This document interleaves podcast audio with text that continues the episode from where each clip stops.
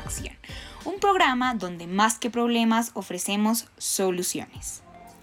Ya hemos visto sobre los problemas que el Internet tiene para los más grandes, esos retos que aún no hemos podido superar, el miedo de los jóvenes al panorama laboral y cómo cada vez la nueva generación no se ve adentrada en las oficinas con unas reglas y estándares impuestos. Entonces surge la pregunta, ¿qué hacer frente a esto?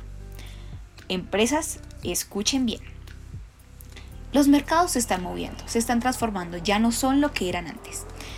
Y el horario de oficina, un régimen de vestimenta de mercado, solo limita la creatividad.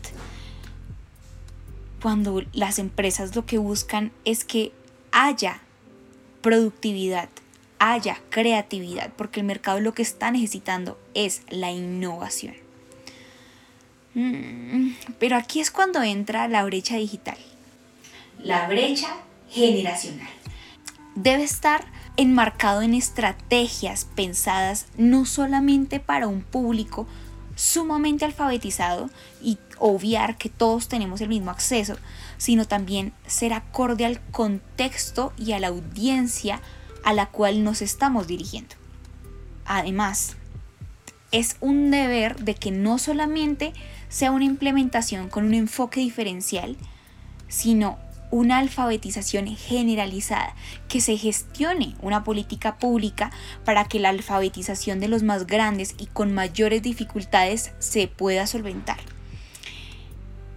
Pero, mm, no sé, ahí también tengo mis reparos, porque cuando esa política se implemente, debe a su vez tener en cuenta las otras brechas, como el hecho de que en ciertas regiones no llega el Internet el hombre suele tener mayor capacidad adquisitiva para poder comprar y acceder a dispositivos móviles, entonces se debe pensar en una implementación de política pública integral, que no solamente tenga en cuenta la edad, sino la capacidad de acceso, quiénes acceden y a quiénes se les dificulta más y por qué.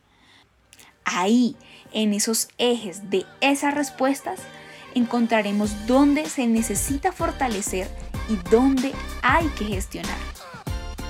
Eso fue todo por hoy, espero les haya encantado nuestra presentación, seguiremos en contacto y esto fue Llama a la acción.